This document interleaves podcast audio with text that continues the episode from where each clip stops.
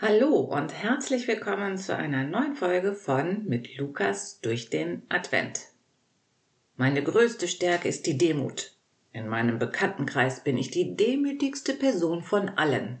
Ich kenne keinen Menschen, der demütiger ist als ich. Welche Gedanken sind dir durch den Kopf gegangen, als du diese Sätze gehört hast? Was hast du empfunden? Wahrscheinlich warst du mindestens irritiert. Sich selbst als ausgesprochen demütig zu bezeichnen, zeugt eben gerade nicht von wahrer Demut. Im vergangenen Jahr ist diese Tugend irgendwie wieder populär geworden.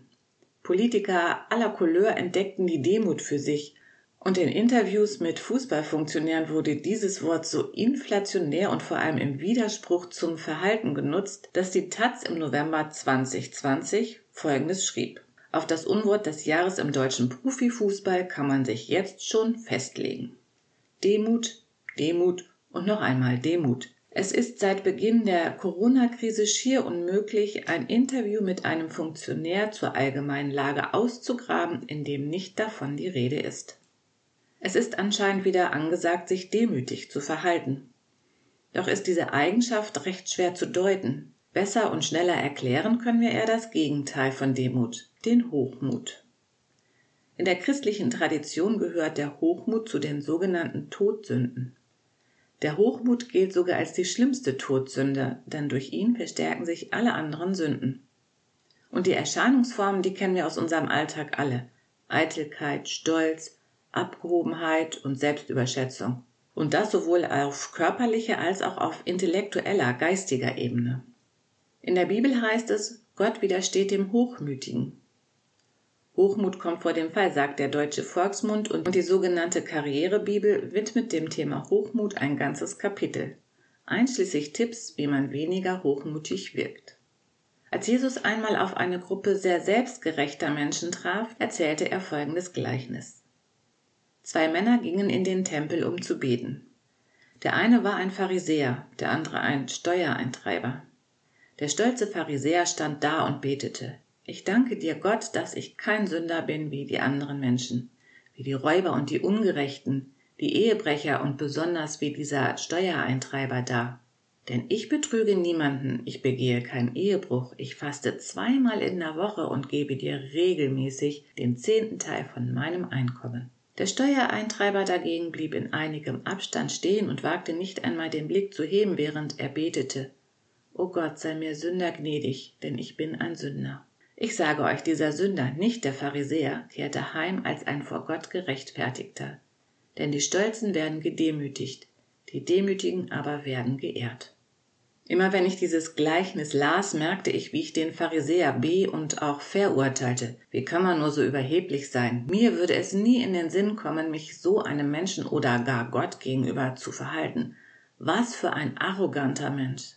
Und eines Tages fiel mir dann auf, dass ich genauso, nur viel, viel versteckter bin wie dieser Pharisäer. Denn indem ich ihn verurteilte, tat ich genau das gleiche wie er.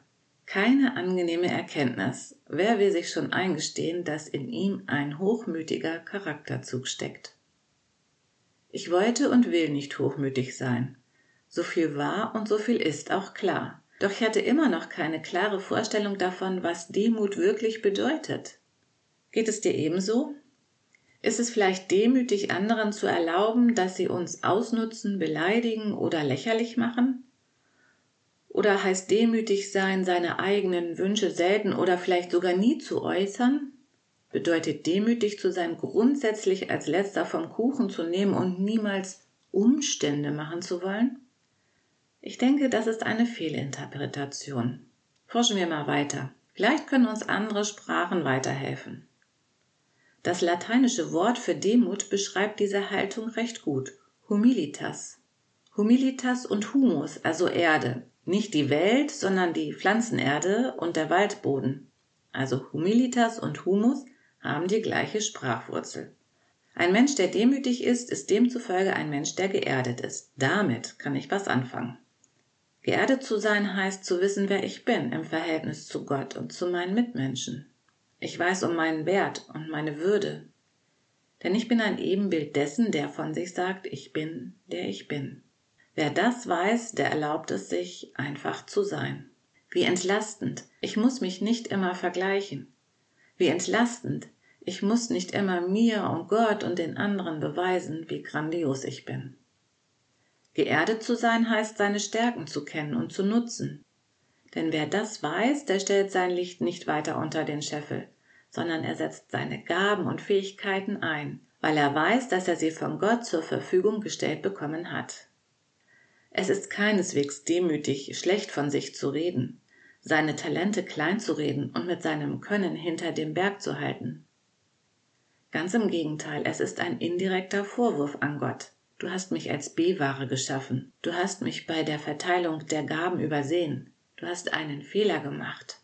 Welche Anmaßung dem Schöpfer gegenüber. Und dann im Endeffekt wieder hochmütig.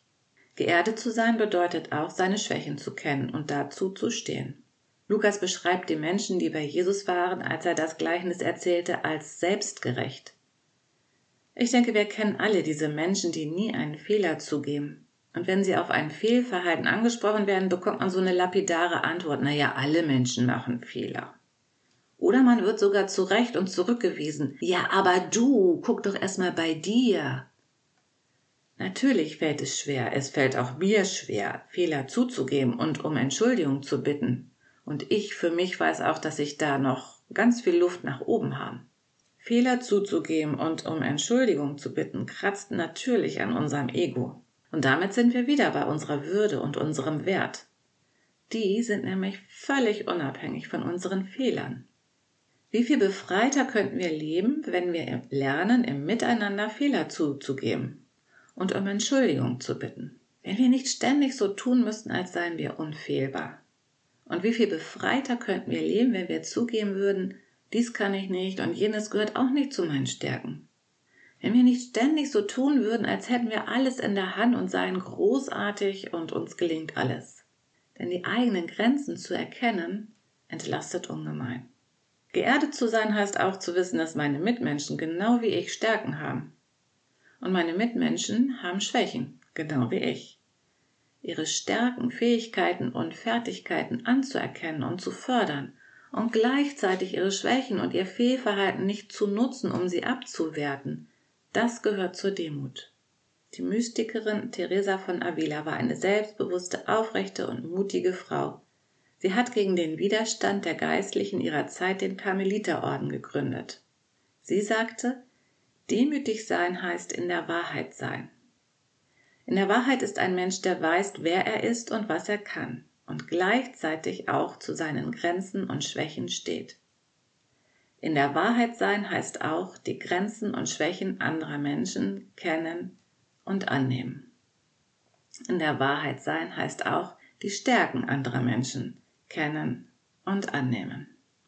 Ich danke euch fürs Zuhören, wünsche euch einen guten Tag, bleibt gesund und behütet. Ich freue mich, wenn ihr morgen wieder dabei seid. Eure Heike.